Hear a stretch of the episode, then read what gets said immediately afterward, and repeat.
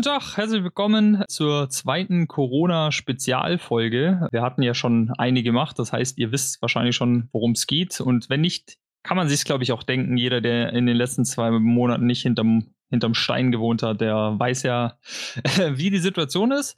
Und wir haben uns gedacht, wir versuchen wieder ein, ein kleines Bild der Sache äh, aus der Filmwelt zu zeichnen. Und äh, Andreas, da hast du ja äh, eine schöne Gästin äh, gefunden. Vielleicht kannst du mal zwei, drei Takte zu dir noch sagen. Ja, also ich habe mit Silke Spar gesprochen. Sie ist Geschäftsführerin des Bundesverbandes Filmschnitt, also dem Verband, in dem ich auch Mitglied bin. Und wir haben nicht nur über die Situation der Editoren im Speziellen gesprochen und äh, was der Verband so alles genau macht, haben wir natürlich auch. Wir haben auch mehr über die Situation der Filmbranche an sich gesprochen. Genau, weil sie ist ja einfach, sie ist natürlich zwar die Geschäftsführerin vom BFS, aber äh, logischerweise hat sie einfach momentan einen sehr guten Überblick, wie sich so generell die, die Filmschaffenden so fühlen und deswegen ist das so ein bisschen exemplarisch, ne? Ja, und er ist da auch ziemlich in guten Kontakt mit ihren Mitgliedern und äh, kann daher auch wirklich so genau uns erzählen, wie es den Menschen da draußen geht.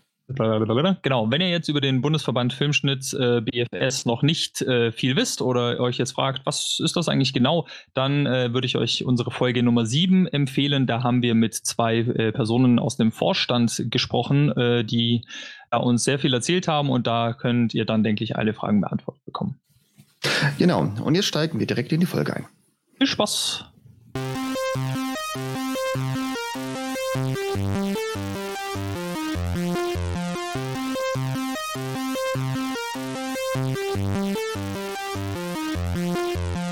Hallo Silke, es ist schön, dass wir dich hier für unseren Corona Special 2 zu Gast haben. Wir haben dich zwar hier schon ein bisschen vorgestellt, so wer du bist als Person, aber eine Frage bleibt natürlich offen. Du bist schon seit vier Jahren Geschäftsführerin vom Bundesverband Filmschnitt, aber du bist selber keine Editorin. Wie bist du dann zu dieser Position gekommen? Ja, also Andreas, erstmal vielen Dank, dass ich heute dabei sein darf bei eurem Corona 2 Special. Und die Frage ist ganz gut, äh, wie komme ich eigentlich zu diesem Job? Ich bin keine Filmeditorin, aber Juristin. Und da hilft es tatsächlich als Geschäftsführerin mehr, so ein rechtliches Basiswissen zu haben, als das Verständnis für den Filmschnitt, den bei mir sozusagen der Vorstand liefert. Der Vorstand besteht bei uns aus sieben Filmeditorinnen und Filmen. Editoren, die alle Themen wie Berufsbild und ähnliches definieren. Und ich bin dazu da, um alle Belange der Mitglieder nach außen rechtlich und wirtschaftlich sozusagen abzusichern. Und da hilft es, mal Jura studiert zu haben. Das stimmt. Wurdest du zu diesem Vorstand da gewählt oder wie bist du dann zu diesem Posten gekommen? Also das war tatsächlich so, dass Jahre 2016 habe ich mich ja beworben und dem vorangegangen war ein Beschluss der Mitglieder, dass die nach jahrelangen ehrenamtlichen Vorständen der Meinung waren, dass eine hauptamtliche Geschäftsführung dem Verband besser weiterhelfen könnte, um noch intensiver und effektiver die Interessen zu vertreten. Und da haben die tatsächlich in einer Mitgliederversammlung beschlossen, die Beiträge zu verdoppeln, was ich wirklich sagenswert, bemerkenswert fand, und haben dann ihren damaligen Vorstand beauftragt, eine Geschäftsführung zu suchen. Und die haben dann an einem Tag zehn, zwölf äh, potente Bewerber eingeladen und an einem Samstag und am Donnerstag habe ich erfahren, dass man sich bewerben kann, habe mich ganz schnell beworben und dann haben sie mich tatsächlich Samstagmorgen noch als erste Kandidatin eingeschoben. Und das war von mir eine spontane Idee. Die fanden mich spontan gut und am Ende ist dann eine sehr wertvolle, jetzt schon vierjährige Zusammenarbeit entstanden. Und was hat dich da persönlich dazu bewogen, diesen Job ist dann anzunehmen? Tatsächlich war es für mich auch eine kleine Überraschung zu merken, dass so eine Verbandsarbeit alle Dinge, die ich vorher erlernt und erlebt habe, dort einbringen konnte. Und ich war ja, hatte ja noch ein Leben vor 2016, ein berufliches Leben mhm. in der ARD. Und zwar habe ich erst bei Studio Hamburg angefangen und habe dann für die ARD 15 Jahre lang das Aus, äh, Auslandsgeschäft geleitet, auch in einer mhm. GmbH als Geschäftsführerin und habe natürlich dadurch die Sender sehr gut kennengelernt. Wie funktionieren die Sender? Was sind deren Nöte? Äh, wie sind die aufgestellt? Wie agieren die wirtschaftlich? Wie agieren die innenpolitisch? Und danach, nach dieser Zeit, habe ich noch eine Ausbildung gemacht als Organisationsentwicklerin und Coach und das alles zusammengenommen konnte ich total gut einsetzen, weil es geht ja auch bei den Filmeditoren darum, sie gegenüber den Produzenten und den Sendern zu verteidigen, ihre Rechte durchzusetzen oder in gemeinsamen Gesprächen gemeinsame Verabredungen zu treffen. Und da mhm. hilft es natürlich total, die andere Seite zu kennen, zu verstehen, wie die funktionieren, zu sehen, mit welchen Interessen sie komplett anders agieren als wir natürlich auf unserer Seite. Mhm. Und auch das Coaching hilft, weil du kannst dir gerade in diesen Zeiten Corona vorstellen, dass ja die Beratung bei uns ein ganz, ganz wichtiger Punkt ist. Also in den letzten Wochen habe ich, glaube ich, so viel gearbeitet wie noch nie, weil es fast ausschließlich darum ging, Mitglieder zu beraten, für die Leute da zu sein, mhm. sie zu coachen, sie rechtlich zu unterstützen. Und also am Ende des Tages habe ich diesen Job auch deshalb angenommen, weil ich erkannt habe, dass sowohl mein juristisches Wissen, meine Erfahrung mit den Sendern und mein Coaching und meine Ausbildung in Organisationsentwicklung total helfen kann, diesen Verband weiter nach vorne zu bringen und auch mehr zu erreichen als sonst ehrenamtliche Filmeditoren, die ja auch noch tagsüber acht bis zehn, wenn nicht zwölf Stunden arbeiten. Wie du gerade selber sagst, warst du ja in den letzten Wochen sehr beschäftigt. Was hast du für ein Feedback von deinen Mitgliedern bekommen? Also am Anfang, als äh, klar war, dass nach und nach Produktionen abgesagt werden, war erstmal große Panik. Also es war schon sehr schwierig zu sehen, dass auch die Produzenten gar nicht wussten, wie sie mit der Situation umgehen sollen. Also so ein Ver Berufsverbot von heute auf morgen, glaube ich, die ganze Bundesrepublik auf den Kopf gestellt. Und deshalb habe ich erstmal beobachtet, dass alle sehr stark verunsichert waren und auch Angst bekommen haben, oh Gott, was, was kann ich jetzt überhaupt tun? Und diese Orientierungslosigkeit hat bei den Produzenten leider am Anfang auch dazu geführt, dass sie sehr viele Kündigungen ausgesprochen haben, weil sie Angst hatten, oh Gott, wie kriege ich das jetzt alles hin? Lieber jetzt erstmal alle Kosten runterfahren. Und die ersten Wochen waren sehr, sehr stark davon geprägt, dass die Leute Kündigungen bekommen haben, dass ihnen die Projekte abgesagt wurden, dass ihnen keine Unterstützung angeboten wurden, dass sie selbst nicht wussten, oh Gott, wo kriege ich jetzt Geld her, wie kann ich mich absichern.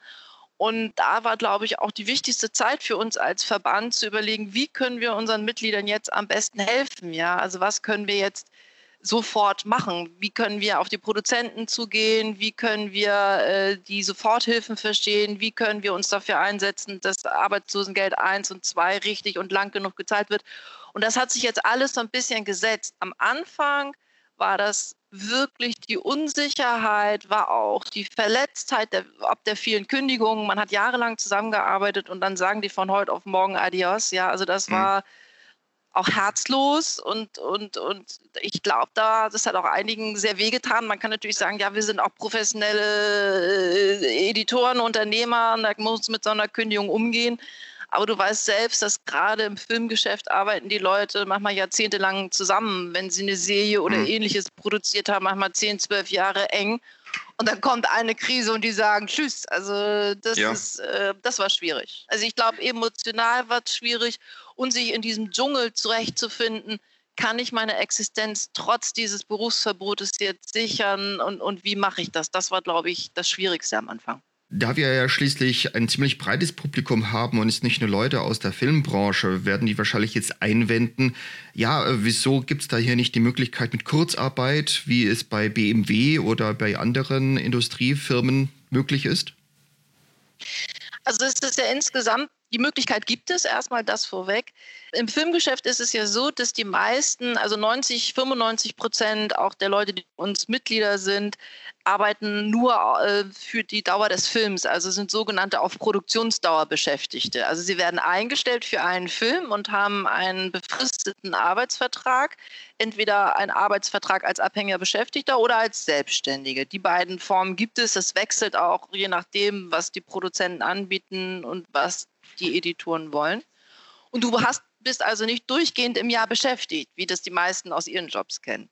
Deshalb ist es was anders, wenn du durchschnittlich im Jahr, sagen wir mal, zwei, drei Projekte machst, kann dich die Krise entweder mittendrin erwischen, du hast gerade gar keinen Job, du wartest auf einen Job oder du bist gerade in einem Job. Also mhm. die drei Möglichkeiten hast du und die sind drei Möglichkeiten, das sind immer zwei Möglichkeiten mehr, als ein normaler Arbeitnehmer hat. Und da gibt es also für viele gab es die Möglichkeit von Kurzarbeitergeld, aber Du, ihr müsst euch das so vorstellen, auf Produktionsdauer Beschäftigte kannten dieses Instrument nicht, weil das gab es noch nie in mhm. unserer Welt, weil du bist auf Produktionsdauer, du bist 10, 12, 15 Wochen beschäftigt und es gab ja noch nie eine Situation, wo dann einfach nicht gedreht werden konnte oder eine Produktion einfach nicht stattfand. Deshalb gab es dieses Instrument nicht und das musste man erstmal ausloten. Gilt es auch bei befristeten Arbeitsverhältnissen und wie gilt es und wie lange gilt es? gilt es, bis die Produktion wieder aufgenommen wird. Also da waren unheimlich viele Unklarheiten, anders als wenn du einen festen Arbeitsplatz hast. Und es ist ganz klar, solange die Krise dauert, bis also die, das Restaurant wieder auf ist oder bis die Produktion wieder aufgenommen werden kann, gibt es Kurzarbeitergeld. Sowas gibt es bei uns ja nicht klar umschrieben, weil mhm. wir immer nur für den einen Film zeitlich begrenzt befristet arbeiten. Also für die Leute, die, die auf Lohnsteuer gearbeitet haben, mhm. Entschuldigung, die haben Kurzarbeitergeld bekommen, okay. vorausgesetzt, dass die Produktionsfirma das beantragt hat. Und das war am Anfang tatsächlich auch ein Problem, weil die kannten das nicht, die wussten das nicht, die wollten das nicht. Und die ganzen Selbstständigen natürlich, das werden auch alle selbstständigen Hörer wissen, äh, denen wurde gesagt, Produktion findet nicht statt. Punkt. Hm. Da gab es ja vor ein paar Wochen ein Beispiel von den Babelsberg Filmstudios, wo zwei große Produktionen abgesagt wurden. Einerseits war es, glaube ich, Matrix 4 und Uncharted, ähm, zwei große Hollywood-Produktionen. Und da saßen auch auf einmal 800 Kollegen, hauptsächlich aber Leute, die direkt am Set gearbeitet haben, dann auf der Straße und wurden dann auch, ja, konnten dann auch nicht wirklich mehr arbeiten und waren halt draußen. Und für die wenigsten von denen gab es dann wohl auch nur Kurzarbeitergeld, weil die meisten eben, wie du gerade gesagt hast, äh, Selbstständige sind und die dann auf Rechnung gearbeitet haben. Ähm, wie sah es denn mit Hilfen aus? Hast du da irgendwie, also staatliche Hilfen, hast du da, was hast du denn da für ein Feedback bekommen von deinen Mitgliedern? Also ich würde einmal noch ganz gern, wenn du erlaubst, zu, ja. ähm, zu Studio Babelsberg etwas sagen, weil das fand ich, den Fall fand ich ganz bemerkenswert, weil da ja auf Schlag mehrere hundert Personen betroffen waren. Und das Tolle war, dass die gesagt haben, wir stellen uns auf die Hinterbeine, wir nehmen einen Anwalt und wir versuchen, dass wir doch nicht nur entlassen werden, sondern einen Anspruch auf Kurzarbeitergeld bekommen und auf Wiederanstellung. Und die haben ja auch tatsächlich Erfolg gehabt. Kündigungen wurden ja, ja teilweise zurückgenommen und sie sind in Kurzarbeit gegangen. Also das ist A bemerkenswert, dass die Leute sich da zusammengetan haben, was immer ganz, ganz wichtig ist, dass man sich als Betroffene zusammentut und gleichzeitig auch seitens der Produktion, dass sie dann doch sich äh, arrangiert haben. Das ist manchmal schade bei uns in der Branche. Ich weiß nicht, wie es in den anderen ist, dass zu wenig miteinander gesprochen wird, weil eigentlich sind Filmschaffende immer bereit, nach einer Lösung zu suchen.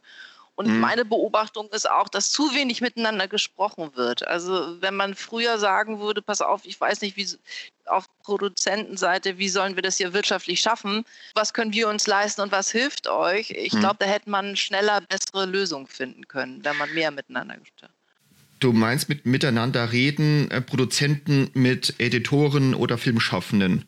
Oder wie meinst du das jetzt?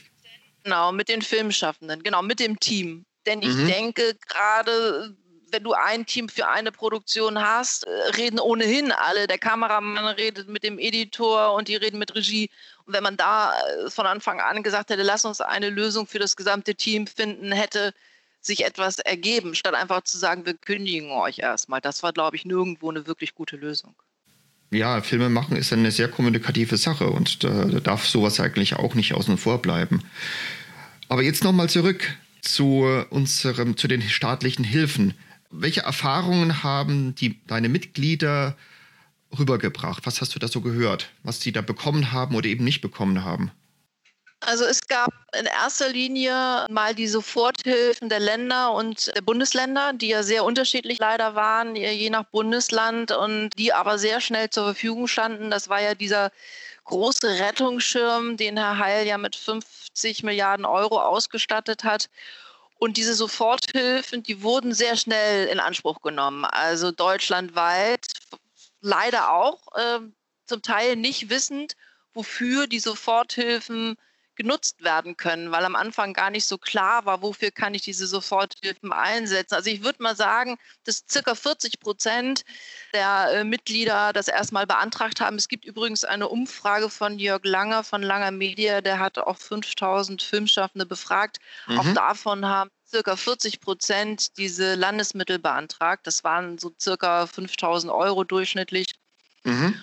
Und die wurden beantragt. Dann äh, auch noch einige haben dann auch noch die Bundesmittel beantragt. Das war dann alles darüber hinaus um die 9000 Euro. Die waren aber alle zweckgebunden an die sogenannten Betriebskosten. Also da konnte man als genau. Selbstständiger, konnte man damit nur oder gerade die Betriebskosten wie Miete, äh, Technik und so weiter in Abzug bringen und Lebenshaltungskosten nicht für die Lebenshaltungskosten wurden alle Selbstständigen auf die Grundsicherung verwiesen. Das ist auch etwas, was ich nicht gut finde, was keiner von uns gut findet. Kein Selbstständiger will sich in diesen Zeiten, in denen ihm eigentlich verboten wird zu arbeiten, auf Grundsicherung zurückgeworfen werden. Also das Aber das sieht das Konzept so vor gerade. Also Hartz IV quasi.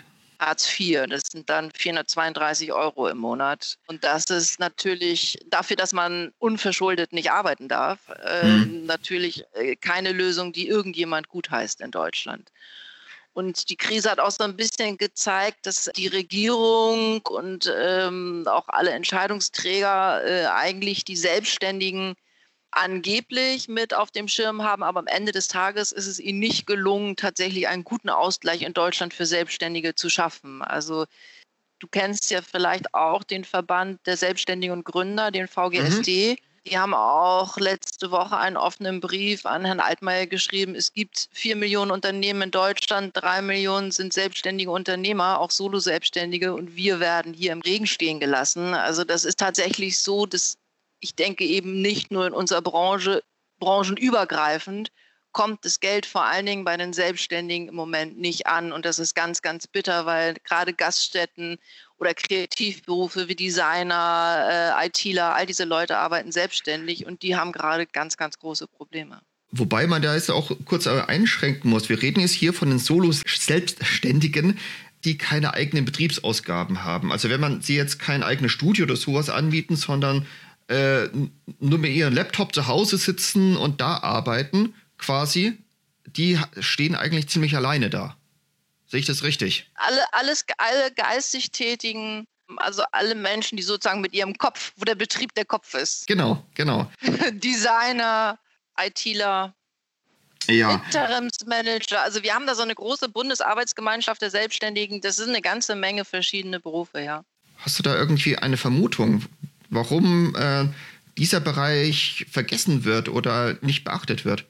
Nee, der wird nicht äh, vergessen. Also so, dass uns von den Politikern, mit denen wir ja in intensiven Gesprächen sind, oft gesagt wird, auch vor vorgehaltener Hand. Also die Gewerkschaften, die stärksten Player im Markt, die natürlich auch starke Lobbyarbeit in Richtung Regierung leisten, sind die Gewerkschaften und die Arbeitgeberverbände und die wollen eigentlich die Selbstständigen nicht. Die wollen schön, dass alle Leute Arbeitnehmer sind, in die deutsche Rentenversicherung einzahlen und in das Sozialversicherungssystem Deutschlands passen. Und es passen die Selbstständigen nicht. Und es, sie wissen zwar, dass gerade in Zukunft, gerade so hybride, hybride Erwerbsmodelle oder die, die, das Dasein als Selbstständige zunimmt, als Bedürfnis, aber die großen Verbände, Arbeitgeber- und Arbeitnehmerverbände sehen das eigentlich nicht gern. Sie okay. sehen das nicht gern, weil sie den Leuten nicht zutrauen, dass sie Altersvorsorge und ähnliches selbstständig und verantwortlich planen. siehst du ja auch daran, dass Herr Heil ja immer noch äh, eine Altersvorsorgepflicht für Selbstständige plant, inklusive der Bestandsselbstständigen, was bedeuten würde, eigentlich alle Leute, die jetzt selbstständig sind, müssen ab da in die deutsche Rentenversicherung einzahlen, egal was sie bislang schon an Altersvorsorge geleistet haben oder nicht. Also das ist das Bild, ja. was die Regierung und die Vertreter von Selbstständigen haben. Also ein sehr unmundiges Bild, Bild. prekäres Bild. Selbstständige ja. sind prekär, also so ein bisschen, als würde man nur in die Selbstständigkeit gedrängt, weil der Auftraggeber Sozialversicherung sparen will. Das ist ihr Bild von Selbstständigkeit. Okay. Das ist falsch und dagegen müssen wir natürlich angehen. In den Zeiten von Corona und Lockdown ist ja mit Amazon und den ganzen Streaming-Diensten, die, die blühen ja quasi auf. Gab es von dieser Seite irgendwelche Angebote, irgendwelche Unterstützungen für die Filmschaffenden, die quasi die, eigentlich die Filme gemacht haben, von denen sie jetzt da gerade leben? Nein, leider nicht. Also ich habe gelesen, dass Unternehmen wie Netflix sich an Hilfsfonds in Frankreich und ähnliches beteiligt haben In Deutschland muss man wissen, ist es ja so, dass gerade die Online-Plattformen bislang noch nicht viele Eigenproduktionen haben und das größtenteils Lizenzgeschäfte sind, Lizenzgeschäfte der Produzenten. Und deshalb zahlen bislang die Plattformen noch nichts direkt an Filmschaffende und beteiligen sie auch nicht an den Erlösen, an, den, äh, an ihren wirtschaftlichen Erfolgen. Also davon sehen die Filmschaffenden in Deutschland nichts. Und das Problem ist rechtlicher Natur. Die Online-Plattformen haben in der Regel ihre Geschäftssitze im Ausland, in USA, England oder sonst wo. Und deshalb können wir ihrer nicht habhaft werden. Also wir versuchen das. Es gibt auch Versuche der Filmschaffenden auf europäischer und nationaler Ebene, dass wir einen eigenen Verwertungsanspruch bekommen, der einen gesetzlichen Verwertungsanspruch, der uns einen Anspruch auf Beteiligung an diesen Erlösen gibt. Aber da sind wir noch am Anfang. Da arbeiten wir schon ein, zwei Jahre dran. Das ist ein schweres, schweres, äh, eine schwere Aufgabe, weil die Online-Plattformen sich da wirklich winden. Die wollen die Erlöse nicht teilen. Sie teilen sie gerade mal mit den Produzenten, von denen sie Programme lizenziert bekommen. Und das auch nur im geringen Maße. Wie schaut es aus? Welche Voraussetzungen müssen geschaffen werden, dass wir wieder arbeiten können? Also das Spannende ist, das, was ich gelernt habe in dieser Krise, ich bin wirklich jemand, der schnell sagt, und dann kommt das und das und das. Ich habe jetzt mal in den letzten Wochen gelernt, man kann eigentlich überhaupt keine Prognosen mehr machen. Ich meine, Virologen können das nicht, die Bundesregierung mhm. kann das nicht. Also wirklich, man kann nichts mehr mit Sicherheit sagen. Und ehrlich gesagt finde ich das auch ganz entlastend, weil wir gucken immer von einer Woche in die nächste, was passiert. Und natürlich beschäftigen wir uns damit, unter welchen Voraussetzungen kann wieder gestartet werden. Aber das wird wie in vielen Branchen insgesamt nicht von uns abhängig sein, die den Film machen. Bei uns in der Filmindustrie ist es so, wir sind davon abhängig, dass unsere Produzenten Versicherungen finden, die einen Dreh vor Ort wieder versichern. Und davon hängt unser gesamtes Geschäft ab und darauf haben wir wenig Einfluss. Was wir tun können, ist, wir können die Produzenten unterstützen und sagen, wir sind wieder bereit und wir wollen das alles, was wir tun können, machen wir, damit es wieder losgeht. Die tatsächlichen Voraussetzungen müssen Dritte schaffen. Das sind wirtschaftliche Interessen im Moment. Okay. Das hört sich schon, sehr, will ich sagen, ja, ich kann nicht mal sagen positiv, sondern das ist so ein, ja, das ist einfach äh, sehr, weiß ich jetzt gerade nicht, wie ich es ausdrücken soll.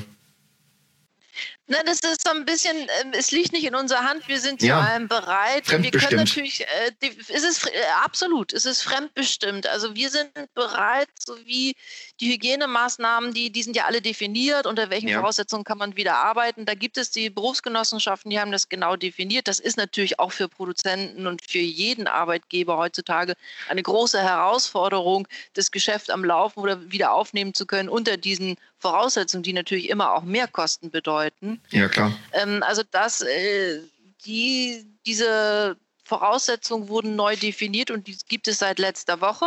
Mhm. Jetzt hängt es aber wirklich davon ab, dass sich ein dass sich jemand findet, eine Versicherung findet oder ein Rettungsschirm findet, der die Produzenten, den Produzenten erlaubt, als unsere Auftrag- und Arbeitgeber wieder wirtschaftlich ohne oder mit einem abschätzbaren Risiko anfangen zu können.